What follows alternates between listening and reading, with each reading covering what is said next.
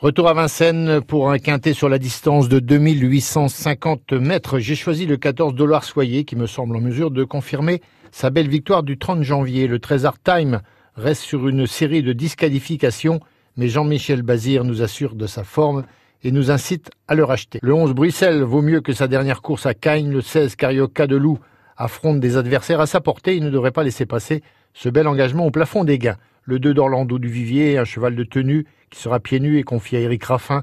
Le 5 Charme Créole, ses deux dernières sorties montrent qu'il est sur la montante, et le 7 Dimo d'Ocagne, qui aura des supporters, avec la drive de Franck Nivard. Ma sélection 14 Dollar Soyer, 13 Art Time, 11 Brissel, 16 Carioca de Loup, 2 d'Orlando du Vivier, le 5 Charme Créole et le 7 Dimo d'Ocagne.